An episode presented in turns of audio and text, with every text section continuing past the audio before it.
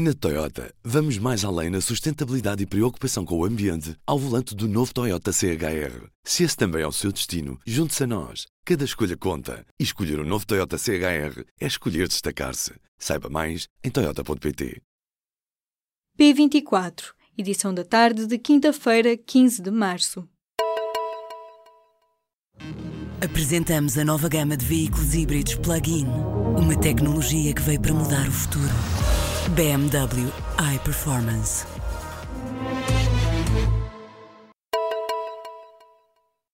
Estados Unidos, Reino Unido, Alemanha e França acusam a Rússia pelo envenenamento do antigo agente duplo russo Sergei Skripal e a filha em território britânico com uma arma química. Em comunicado, as potências ocidentais condenam Moscou e falam num ataque à soberania do Reino Unido. Já a Rússia anunciou que vai expulsar os diplomatas britânicos do país, replicando as medidas anunciadas pela primeira-ministra britânica Theresa May na sequência da tentativa de homicídio de Skripal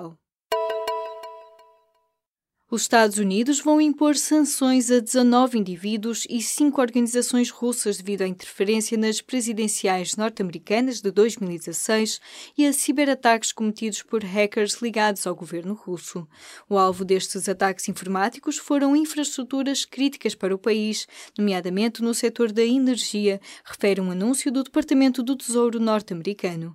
Estas sanções são a mais forte ação contra Moscou desde que Donald Trump tomou posse como presidente dos Estados Unidos em janeiro do ano passado.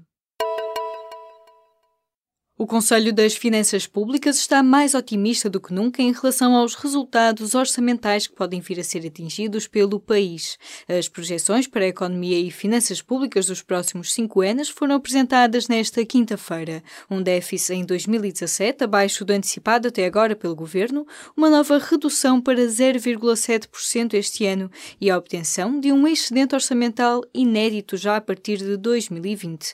São projeções de déficit que há pouco tempo consideraria impossíveis, mas a entidade liderada por Teodora Cardoso avisa para os riscos políticos perante as facilidades e que não se pode fazer como no passado e pensar que há muito espaço para aumentar as despesas. O Governo apresenta no próximo dia 23, a sexta-feira da próxima semana, a proposta relativa à revisão da legislação laboral. A novidade foi avançada por António Costa no debate quinzenal desta quinta-feira no Parlamento. O Primeiro-Ministro respondia a Catarina Martins, líder do Bloco de Esquerda, que relembrava o compromisso do Governo em acabar com o banco de horas individual. A Anacom diz que há mais de 4.500 clientes da Mel sem telefone nas zonas afetadas pelos incêndios do ano passado. Num balanço divulgado nesta quinta-feira, o regulador diz que a nós, que é a prestadora do Serviço Universal, poderia ter satisfeito necessidades urgentes das populações afetadas pelos fogos. A Anacom voltou ainda a questionar a manutenção do contrato entre nós e o Estado para a prestação do Serviço Universal. Um contrato com um custo de 9.600 600 milhões de euros para os cinco anos de vigência para um serviço que só tinha dois clientes, segundo dados de novembro. A vereadora da Câmara do Rio de Janeiro, Marielle Franco, foi morta a tiro na noite de quarta-feira quando seguia no banco de trás de um automóvel. Era conhecida por criticar a atuação da Polícia Militar e ainda a intervenção do Exército Brasileiro na cidade no último mês. Marielle Franco tinha acabado de sair de uma sessão sobre o papel das mulheres negras na sociedade brasileira. Foi atingida com quatro tiros na cabeça, o que leva as autoridades a acreditarem que se trata de um caso de assassínio político motorista Anderson Gomes também foi morto. Em Portugal estão a ser organizados através do Facebook pelo menos três eventos de homenagem a Marielle Franco, em Lisboa e no Porto. Durão Barroso afirma estar surpreso e preocupado com um conjunto de recomendações da Provedora da Justiça Europeia, que classifica como um ataque político pessoal pouco velado. Emily O'Reilly sugeriu que a Comissão decrete uma proibição formal de contactos com Durão Barroso por um período de tempo alargado. O antigo presidente da Comissão Europeia responde numa carta com o conhecimento do atual presidente Jean-Claude Juncker, onde contesta as 17 páginas de recomendações da Provedora de Justiça. Durão Barroso, que agora é presidente não executivo do banco Goldman Sachs, recebeu a reprimenda por causa de um encontro que manteve com o atual vice-presidente da Comissão. O Presidente da República promulgou na quarta-feira o diploma que vai permitir a entrada de animais de companhia em restaurantes e bares.